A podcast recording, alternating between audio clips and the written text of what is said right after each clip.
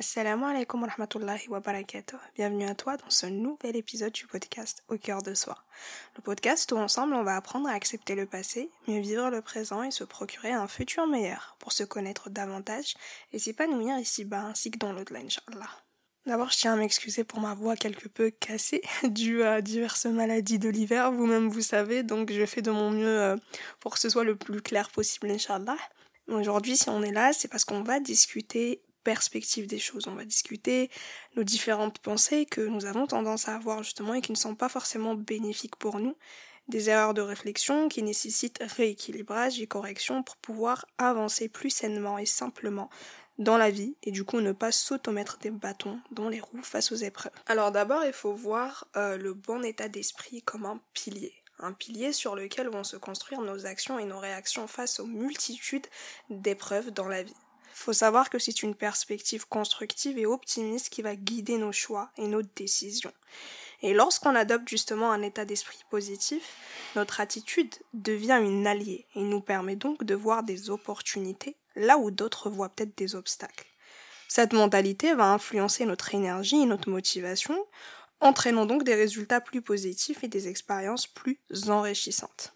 En fin de compte, cet état d'esprit positif va créer un cercle vertueux où notre perception, nos actions et nos résultats se nourrissent mutuellement pour pouvoir générer de vrais changements significatifs dans notre quotidien. N'hésite pas à t'abonner pour ne pas rater nos futurs sujets de discussion qui seront, Inch'Allah, tout autant bénéfiques et intéressants. Et mettre aussi une note ou un avis si cet épisode-là te plaît, bien évidemment, ça fait toujours plaisir et ça m'aide surtout à perfectionner le contenu pour vous. Donc euh, aujourd'hui, je vais t'exposer les 7 erreurs de la pensée, une par une, à travailler pour avoir un meilleur état d'esprit nécessaire au bon développement. Alors la première erreur dont on va parler consiste à baser ton raisonnement sur l'émotion et l'émotion uniquement. Il faut savoir que tes émotions sont souvent liées à des réponses immédiates et donc à des stimulations spécifiques, ce qui va pouvoir te pousser à prendre des décisions impulsives sans forcément tenir compte des conséquences à long terme. Ces ressentis, en fait, ils vont aller biaiser ta perception de la réalité. Et il faut savoir que pour prendre des décisions sages, réfléchies et surtout correctes, il faut examiner des faits et des informations objectives. Ce que tu veux n'est pas forcément ce qu'il te faut. Rappelle-toi des paroles d'Allah dans son Coran lorsqu'il dit Il se peut que vous aimiez une chose alors qu'elle vous est néfaste. Il se peut que vous détestiez une autre alors qu'elle vous est bénéfique. Allah sait alors que vous, vous ne savez pas. Et donc refuser de voir les choses en face en s'enveloppant dans ses émotions, c'est se plonger dans une illusion totale sans fin et dont le réveil sera inévitable et surtout brutal. La deuxième erreur consiste à toujours voir les choses de façon extrême et sans aucune nuance. Je m'explique. Pour toi, en fait, c'est soit blanc, soit noir. Il n'existe pas de gris, il n'existe pas d'entre deux. Et voir la vie comme ça va limiter ta compréhension de la réalité ta capacité à trouver des solutions équilibrées et adaptées à ta croissance personnelle. Il faut adopter une vision, on va dire, plus nuancée, qui va te permettre d'apprécier la complexité du monde dans lequel tu vis et qui t'entoure, et d'interagir de manière plus constructive avec les autres surtout.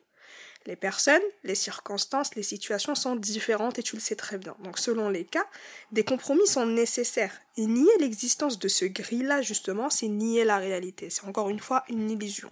La troisième erreur, et elle n'est pas moindre, c'est vraiment le pessimisme, ce fameux pessimisme.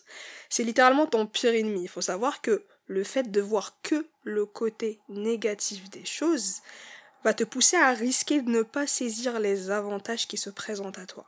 Se concentrer uniquement sur le côté négatif va entraîner un déséquilibre émotionnel parce que tu accordes une attention excessive au mauvais et donc tu t'auto-sabotes par la même occasion. Il faut reconnaître tes accomplissements, tes forces, tes qualités, parce que c'est essentiel pour développer cette image de soi positif. Comme on le dit, tafa al qui est le positif attire le positif. En valorisant tes réussites, tu vas renforcer ta confiance en toi. En plus, tu vas renforcer ta résilience et ta patience face aux épreuves de la vie. La capacité à trouver des solutions, à apprendre des difficultés passées et à voir les opportunités là où d'autres voient des obstacles Autrement dit, jamais de pertes, que des leçons et que des occasions pour apprendre et faire mieux dans le futur. La quatrième erreur est le fait de penser que c'est tout le temps la faute aux autres et du coup ne jamais reconnaître sa part de responsabilité. Alors oui, bien évidemment, des individus extérieurs peuvent parfois contribuer au problème. Mais si tu es honnête avec toi-même, certaines situations sont le fruit de tes propres actions. Et en niant ta contribution, justement, tu avances pas, car le changement commence toujours par soi-même. Lorsque tu identifies tes failles, tu peux plus rapidement les corriger et apporter une modification positive au cours de ta vie. Certes, ce travail sur soi nécessite de faire face à des regrets, des émotions négatives qu'on souhaite éviter, mais il faut bien évidemment commencer quelque part, et mieux vaut tard que jamais, et le résultat sera si satisfaisant et bénéfique pour toi que ça en vaut la peine. La cinquième erreur, et pas des moindres, c'est l'exigence excessive envers soi-même. Sache que des attentes démesurées et une autocritique excessive peuvent générer du stress chronique et nuire du coup à ton bien-être mental.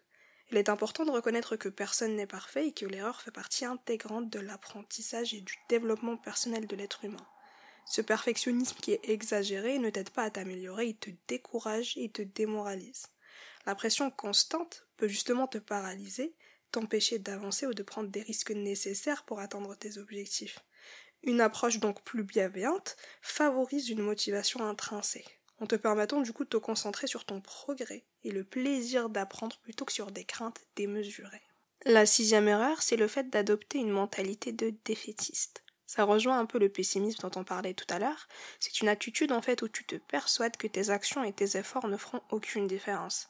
Et ça, ça peut entraîner un manque de motivation et de persévérance qui va limiter du coup tes propres capacités. Parfois, tu possèdes tout à fait les armes et les capacités pour réussir, mais tu t'auto-sabotes simplement par la pensée au lieu de juste essayer comme tout le monde. Pourtant, tu ne perds absolument rien. Et comme on dit, qui ne tente rien n'a rien. Tous ceux qui réussissent ont un jour échoué, et aucun parcours n'est parfait.